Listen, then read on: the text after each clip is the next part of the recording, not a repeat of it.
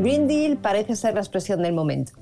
Se alude a él como una especie de varita mágica para solucionar todos los problemas a los que nos enfrentamos. Pero ¿sabemos exactamente qué es? ¿Qué se esconde tras esta idea? A ello dedicaremos esta serie de podcasts dentro del ciclo Green Deal, la oportunidad de Europa, producido por Funcas de Agenda Pública con el apoyo de la Secretaría de Estado de la Unión Europea del Ministerio de Exteriores de España a través de su programa Hablemos de Europa. Yo soy Cristina Monge y junto con Pau Solanilla y los principales expertos y expertas en estas materias, vamos a mostraros por qué el Green Deal es, en efecto, la oportunidad de Europa.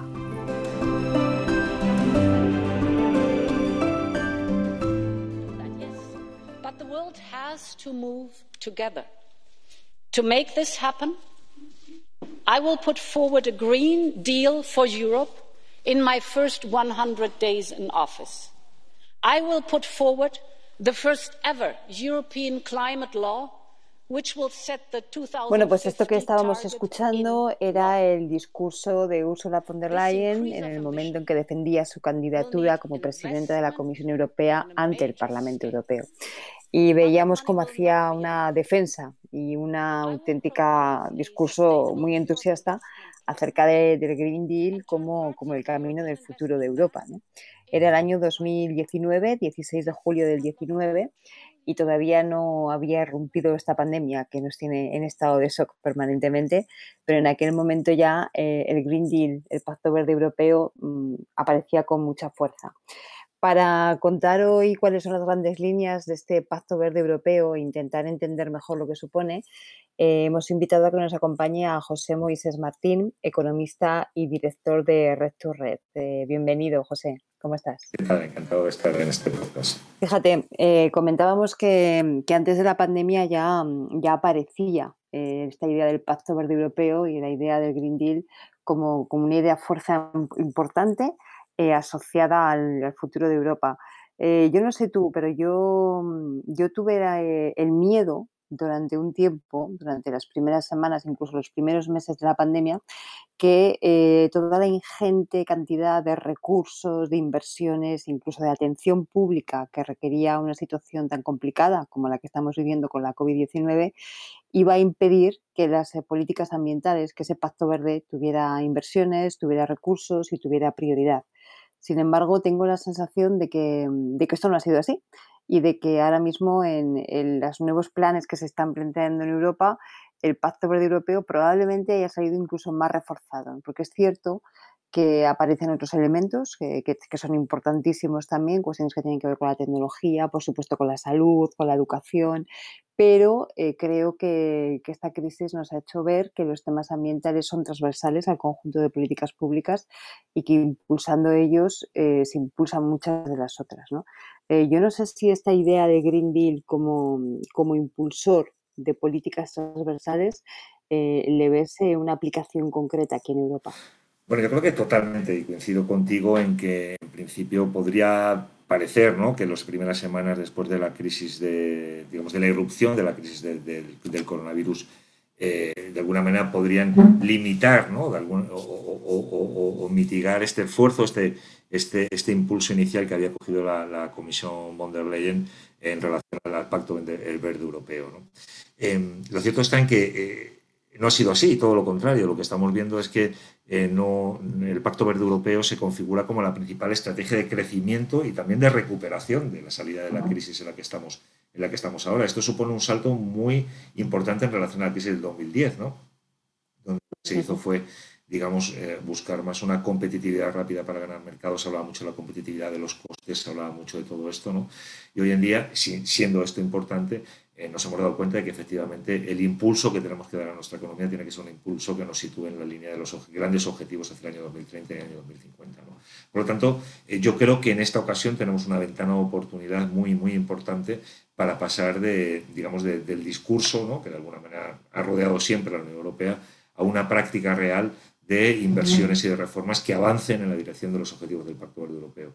Y en ese sentido creo que, estamos en una buena posición. O sea, por, primera vez en muchos años creo que estamos tenemos ante nosotros la oportunidad de, eh, de alguna manera, eh, estimular el crecimiento de la economía, estimular eh, la recuperación económica y social, al mismo tiempo o fundamentalmente a través, sería mejor dicho, o mejor, mejor expresión, a través de toda la transformación de infraestructuras sociales, económicas, etcétera, que nos tiene que llevar a una economía más sostenible en, en un horizonte relativamente corto de tiempo. Sí, esto que dices de la transformación yo creo que es la palabra clave, ¿no? Fíjate que mm, eh, se habla de Pacto Verde Europeo, pero yo creo que se conoce ya más popularmente como el Green Deal europeo, incluso el Green New Deal europeo. Esta, esa expresión de New Deal conecta mucho, lógicamente, con, eh, con el New Deal de, de, Roosevelt, ¿no? que se pone en marcha en Estados Unidos para, mm, bueno, pues para hacer frente a todos los efectos de la Gran Depresión de los años 30 y que tiene, mm, que tiene yo creo, dos características fundamentales visto desde hoy. ¿no? Primero, se considera un programa, unas inversiones de éxito. Por lo tanto, nos remite a un imaginario realmente positivo. ¿no? Es un gran esfuerzo inversor, movilizador de recursos que en ese caso, sobre todo más en lo social, en el caso del, New Deal de Roosevelt, ¿no? por la situación que era, eh, pero que, que, tiene ese imaginario, ese referente de, de éxito alcanzado, ¿no? y es importante. Y en segundo lugar, eh, habla de un paquete importante, absolutamente transversal y ambicioso de reformas, que yo creo que es lo que tú hablabas de transformación. Es decir, esto no es un paquete de inversiones y más para mm, desarrollar algo o para mm, fomentar no sé qué, sino que aquí estamos hablando de hacer reformas, estamos hablando de transformar la economía, ¿no? Y realmente si una mm, le echa un, le echa un ojo al, a lo que es el documento, digamos, ¿no? del Green Deal, eh, que por cierto yo invito a todo el mundo a que lo haga porque es un documento que se lee de forma muy, muy asequible y se entiende mucho mejor lo que supone, ¿no? Te das, cuenta que, te das cuenta de que realmente son muy pocos los ámbitos que quedan fuera, ¿no? Se hablan de una Unión Europea neutra en emisiones en el año 2050, se habla de energía limpia, asequible y segura, de reconvertir la industria en clave de economía circular, se habla también de eficiencia en energía, de biodiversidad, de contaminación, de alimentación, de movilidad. Yo creo que no hay ningún tema que, que escape de alguna forma a, lo que todo esto, a lo que todo esto supone. Y eso le da mucha potencia porque entra de lleno en una cosa que yo creo que es importante, que es esto que en estos momentos se viene a llamar la transversalidad o a mí me gusta hablar más de la coherencia de políticas. Es decir, que tú puedes estar impulsando mediante unos instrumentos unas políticas determinadas, pero luego en los departamentos o en los ministerios o en las unidades administrativas de al lado se estén llevando a cabo programas que vayan en sentido contrario.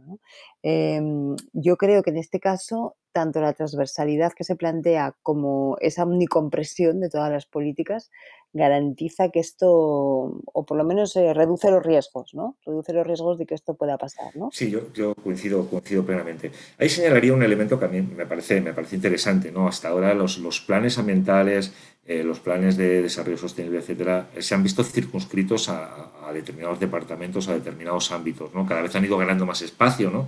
Eh, digamos, ámbito de la industria, en el ámbito del consumo, del comercio, de la energía, etcétera, pero vienen de ser un, ámbito muy reducido, ¿no? Yo creo que estamos hablando de otra cosa ahora. El Pacto Verde Europeo, el Green New Deal, en realidad, y lo has expresado, lo has expresado eh, muy bien, es, es aquel, digamos, conjunto de reformas y conjunto de inversiones que, que son ingentes, por otro lado, luego hablaremos un poco de ellas, que eh, lo que hacen es transformar el modelo productivo. Y eso es un elemento fundamental, porque no se trata de añadir una serie de políticas verdes a lo que ya estamos haciendo. No no hay un principio de adición, sino que es un principio de transformación. ¿no?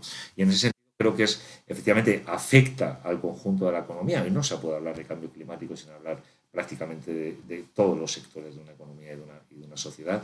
Pero eh, digamos, de alguna manera, lo que intenta el Pacto Verde Europeo es proponer los recursos, tanto políticos como financieros, luego hablaremos seguramente de ellos, para que eh, los países que participan en este, en este Green New Deal, que sea que apuestan por este Green New Deal, se sometan a esta transformación. Por lo tanto, se trata de una transformación en profundidad, o eso es al menos la vocación que tiene, que tiene el, el, propio principio del Green New Deal. ¿no? Es, aquello de hacer realmente esta transición hacia una economía ecológicamente y ambientalmente sostenible y socialmente justa. ¿no? Y esos son los grandes retos que tenemos por delante, que lógicamente no se basan solamente en inversiones, sino que se trata de un verdadero cambio en las reglas del juego. ¿no? Realmente las inversiones vienen a facilitar, pero lo, lo realmente fundamental no son tanto las inversiones como el cambio en las reglas del juego para buscar estas, eh, digamos, ser neutros en emisiones, para buscar la economía circular, para buscar un consumo, digamos, más responsable y más eficiente de los recursos o para eh, buscar una mayor igualdad social. Sí, la verdad es que, fíjate, yo creo que hay un concepto que es clave en todo esto y que, mm, y que es el que garantiza eso que estás diciendo, que es el de desacoplamiento yo no sé si es el primero, no me atrevo a decirlo con rotundidad, pero probablemente sea el primer documento, desde luego el primero de esta ambición y de esta magnitud, de este alcance, que dice que, mm, que hay que disociar el crecimiento económico del uso de recursos. Eso que durante muchos años llevamos hablando de, que hay que desacoplar, hay que desacoplar el crecimiento económico del crecimiento de emisiones, ¿no? por sintetizar. Y, eso supone eso, ¿no? Directamente implica el, darle la vuelta al cómo, pero realmente también al qué pero sobre todo para empezar al cómo, ¿no? Al cómo vivimos, al cómo nos, nos, trasladamos de un sitio a otro, a cómo consumimos la energía, al cómo de muchas cosas. Y eso es lo que yo creo que le da ese carácter fundamental de, transformación, ¿no? Esa idea de, desacoplar totalmente. Y luego plantea otros dos temas que a mí también me parecen ejes importantes en este sentido. Eh, uno de carácter más eh, conceptual, ¿no? que dice hay que transformar los retos en oportunidades. Qué importante es esto. Porque yo tengo la sensación de que mm, muchas veces hemos visto la transición ecológica desde una perspectiva de, sacrificio, ¿no? Es que tenemos que sacrificarnos para que nuestros hijos vivan mejor, por ejemplo, ¿no? tenemos que sacrificarnos para que nuestras hijas tengan un planeta más saludable y qué pocas veces la hemos visto en términos de oportunidades. O sea, tenemos la oportunidad mm, de vivir, bueno, ya no nuestros hijos e hijas, ¿eh? nosotros y nosotras tenemos ya la oportunidad de vivir en ciudades con un aire más limpio o rodeados de menos residuos o con aguas más cristalinas en nuestros ríos y en nuestros mares, etcétera, etcétera.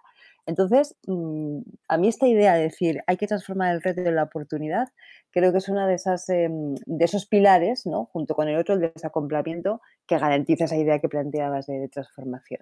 Totalmente. Y además eh, yo te diría que al, desacoplamiento, ¿no? al desacople entre el crecimiento económico y, el consumo de recursos y la capacidad de carga del, medio ambiente eh, y del planeta, eh, tenemos que añadir un, reacople, ¿no? que ese, ese, sí que se produjo hace tiempo y que no hemos sido capaces de, de, articular, que es el, reacople entre el crecimiento económico y el bienestar social y, la calidad. Yo creo que precisamente se trata de volver a reordenar las prioridades que tenemos en esos, en esos términos. ¿no? Podemos generar crecimiento económico, sin duda, vamos a seguir necesitando el crecimiento económico. Yo no creo que estemos en una fase de crecimiento y así lo debemos entender, pero ese crecimiento económico tiene que ser lo suficientemente inclusivo como para que se acople con el incremento de la calidad de vida y del bienestar social que se había perdido y por lo tanto hay, además se están trabajando ya nuevos indicadores que son más, más interesantes, la propia Unión Europea ha avanzado en ellos, la OCDE tiene mucho trabajo hecho sobre sobre ello, indicadores que realmente miden mejor ¿no? el estándar de vida, el desarrollo humano que tenemos que el propio, crecimiento económico, al mismo tiempo que eh, de alguna manera separamos estas dos vías de crecimiento y de, bienestar de un consumo de recursos. ¿no? Y eso efectivamente tiene que ver no con un plan, y esto es, digamos, una cosa que, me gustaría, me gustaría dejar, dejar eh, eh, expresar claramente. No se trata de un nuevo plan, sino que se trata de cambiar el modelo. O sea, lo decimos si fuéramos una empresa diríamos que estamos cambiando el modelo de negocio de la Unión Europea, estamos cambiando el business model en cómo generamos ese valor, qué valor generamos y qué uso hacemos de eh, eh, los recursos que tenemos para generar más valor.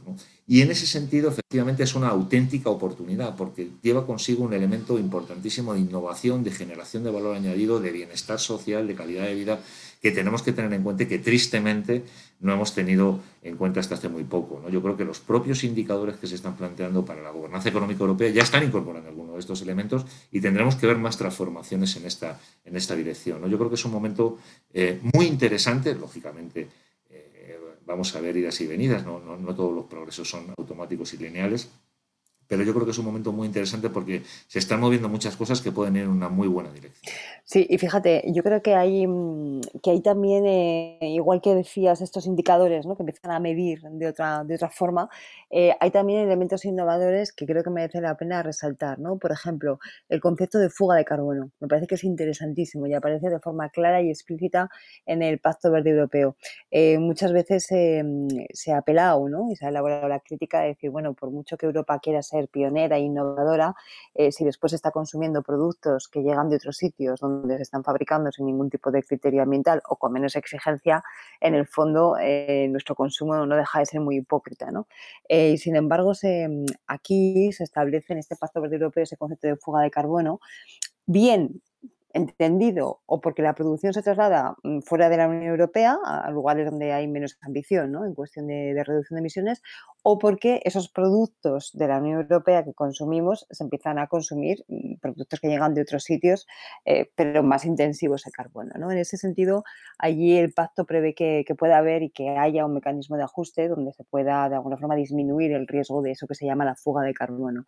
Fíjate, yo creo que es un elemento novedoso. Primero, porque aborda uno de los problemas que, había a, todos los niveles. Europa no puede presumir de ser innovadora y de ser eh, punta de lanza en ese sentido, y luego tiene esas contradicciones, pero también porque empieza a poner de manifiesto que incluso en mercados globalizados como los que tenemos de momento hasta ahora, se pueden arbitrar mecanismos que eviten ese tipo de cuestiones. Yo creo que en el ámbito de la política económica internacional esto es algo que puede, que puede generar mucho, que puede desarrollar mucho.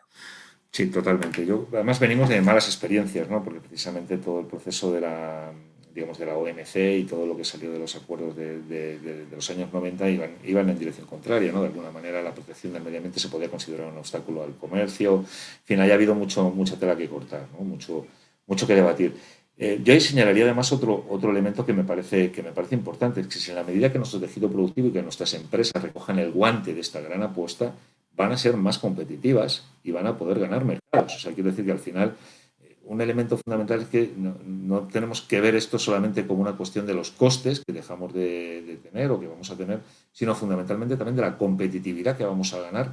Y en ese sentido, que, Europa lidere, es, o que intente liderar, o que tenga la vocación de liderar esta transformación a nivel global, es un elemento clave. En otros países también se están dando pasos. O sea, resto de los países, eh, incluso eh, países como Estados Unidos, podemos decir, bueno, es que Trump no es precisamente, ¿no? la administración actual no es precisamente la más eh, amigable a todo, a todo el tema del Pacto Verde eh, y a todo lo que significa el Green New Deal y a toda la lucha contra el cambio climático, pero los estados, las ciudades sí están comprometidas, ¿no? Por lo tanto, tenemos que tener en cuenta que hay muchos actores que van a recoger eh, con buenos ojos, van a ver con buenos ojos y van a encontrar en la Unión Europea un cierto liderazgo que tenemos que reivindicar y que tenemos que ejercer de manera, de manera proactiva. ¿no? Ahí vamos a ver cómo nuestras empresas van a ser más competitivas, van a tener su mercado, vamos a poder mantener, incluso generar nuevos empleos, eh, vamos a poder eh, eh, repartir de alguna manera, de una manera más equitativa la prosperidad que generemos y por lo tanto, sin que esto sea, digamos, la copia ¿no? o el paraíso, el cielo en la tierra, ¿no? Pero sí creo que estamos en una, en una vía interesante de trabajo ¿no? y donde el impacto global va a ser en beneficio primero del planeta, pero también de la propia Unión Europea. No, no pensemos que somos los, los primos de todo esto, ¿no? los, que, los tontos que están haciendo esto inmediatamente mientras los demás pasan. ¿no? Estamos liderando y en ese sentido, lógicamente tiene un coste, pero al mismo tiempo te posiciona en mejor situación de cara a un futuro donde todos los países van a terminar avanzando. No, no, no, creo que estemos solos en esto. Lo que pasa es que vamos los primeros. Sí, es verdad. Lo que, y, y eso a nivel, tiene una lectura también muy clara a nivel de geopolítica, ¿no?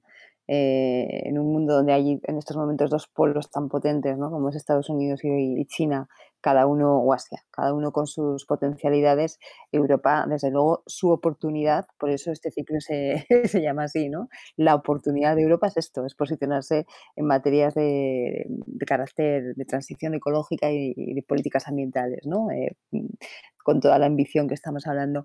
Eh, José, eh, cuéntanos un poco de financiación, qué instrumentos financieros o qué volúmenes de financiación se están implantando, porque seguro que tú estás al día del detalle. Bueno, vamos a ver, nosotros lo que tenemos es una estimación, vamos, no nosotros, sino la comunidad internacional tiene una estimación de cuánto nos costaría, digamos, la transformación ecológica a nivel global, ¿no? Y estamos hablando de unas cifras un poco mareantes. Por, por, eso precisamente no se trata de añadir financiación nueva, sino de cómo se utiliza la financiación que ya tenemos también, ¿no? Y ahí me gustaría también en algunos elementos. Estamos hablando de que aquí al año 2050 las inversiones previstas están en el torno de 80 billones, con B, de eh, euros, ¿no? Eh, lo cual significa, para que nos hagamos una, una, idea, como unas 8 veces la economía, o sea, no, pero unas 80 veces la economía española. ¿no? Por lo tanto, es una ingente de dinero. Lógicamente, esa movilización no se puede producir solamente por parte de la Unión Europea, ni, por, ni siquiera por parte de los Estados, sino que tiene que haber una participación privada. Luego me gustaría hablar de, hablar de ello. ¿no? Para esta década, para esta década, la Unión Europea se había comprometido con un billón de euros entre instrumentos vinculados a inversión, como es el InvestEU, que tenía de repente una, digamos, se le había incorporado un elemento de inversiones verdes y sostenibles dentro de sus criterios, ¿no? Y por lo tanto, esto le hace, de transforma, el InvestEU se, se transforma de un programa de estímulo a un programa de transformación económica. Yo creo que esto es un elemento, un elemento eh, clave. Va a movilizar en torno a unos 500.000 millones de euros, pero esto habría que añadir el Next Generation. Es que el Next Generation Europe el, mecanismo de, recuperación y resiliencia que se ha puesto encima de la mesa, incluye obligatoriamente un compromiso por parte de los Estados miembros eh, para avanzar en el marco del, Green, eh, del European Green Deal. ¿no?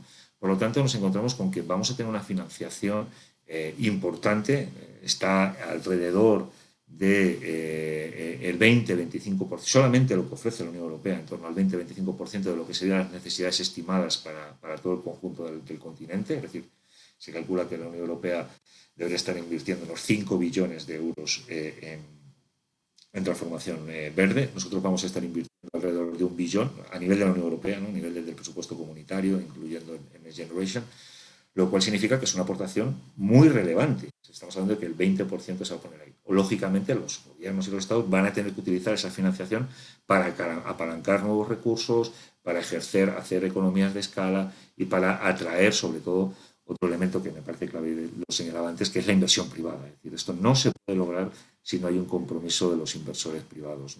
Eh, estas cifras que parecen astronómicas, ¿no? de un billón de euros al año, etcétera, son una porción muy pequeña de lo que se mueve en los mercados financieros internacionales.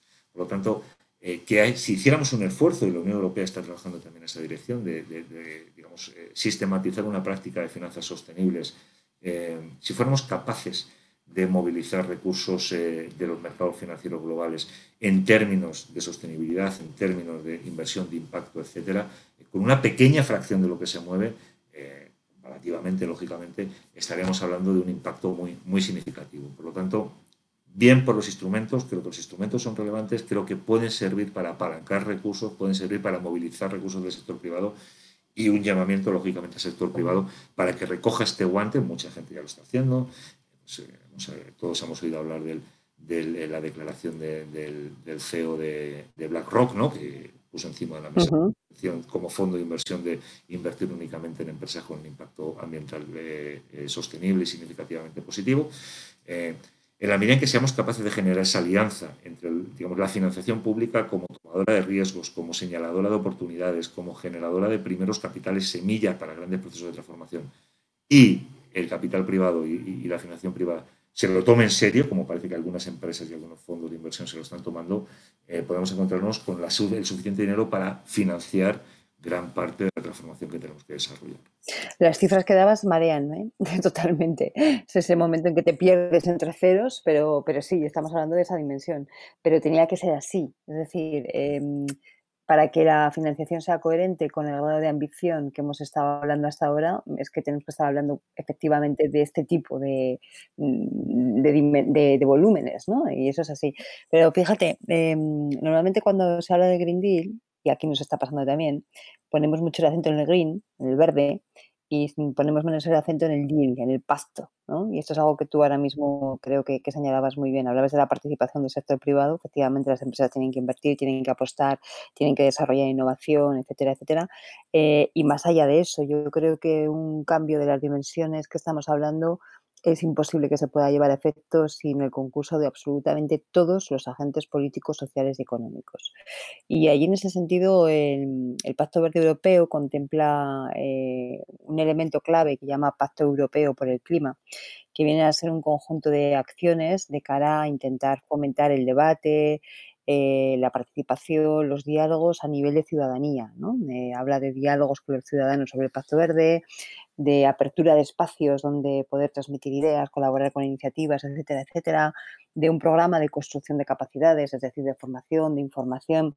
Ese Pacto Europeo por el Clima eh, debería ser el marco, debería ser el instrumento en el que se empezarán a unar las voluntades y los esfuerzos del conjunto de la sociedad europea, porque si no va a ser muy difícil que toda esta, eh, que toda esta inversión se optimice para que poder conseguir los mejores resultados.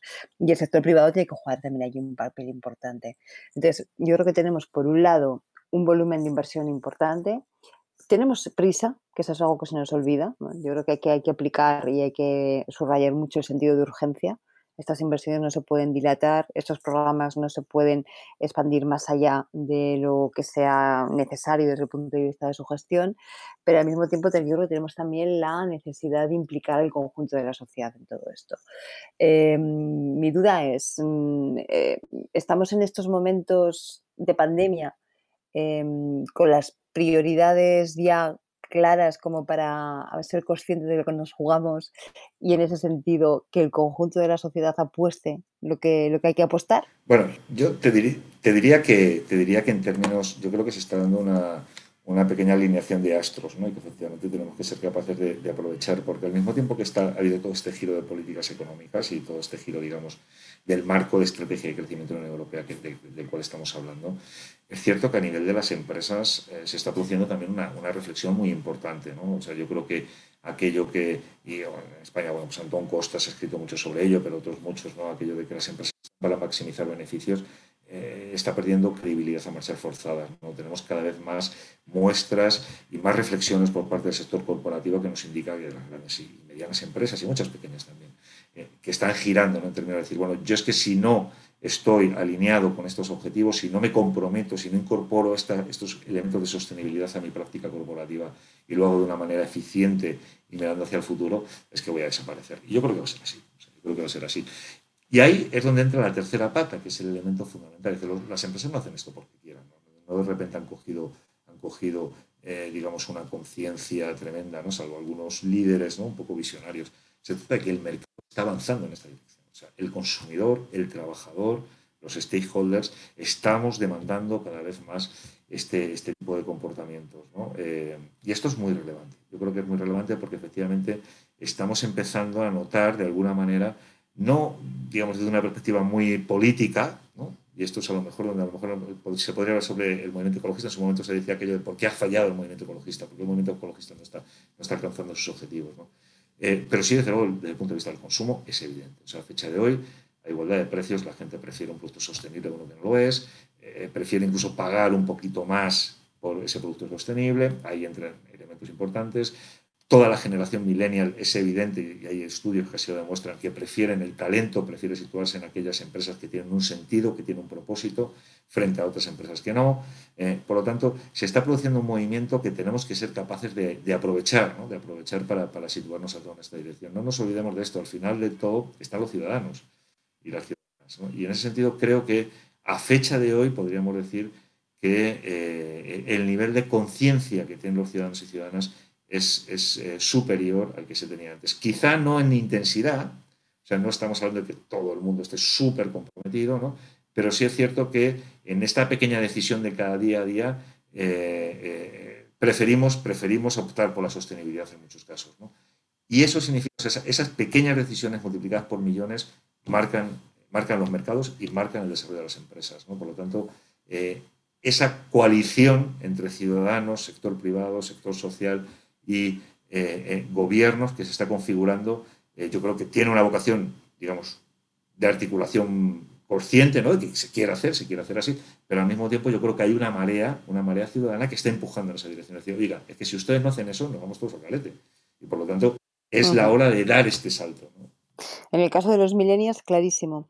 Y, en el, bueno, y son estratégicos, porque claro, las empresas, cualquier empresa tiene que plantear, pensar y planificar mirando en el medio y largo plazo, ¿no? Y ellos son los consumidores del presente, pero son los que más van a consumir en el futuro, ¿no?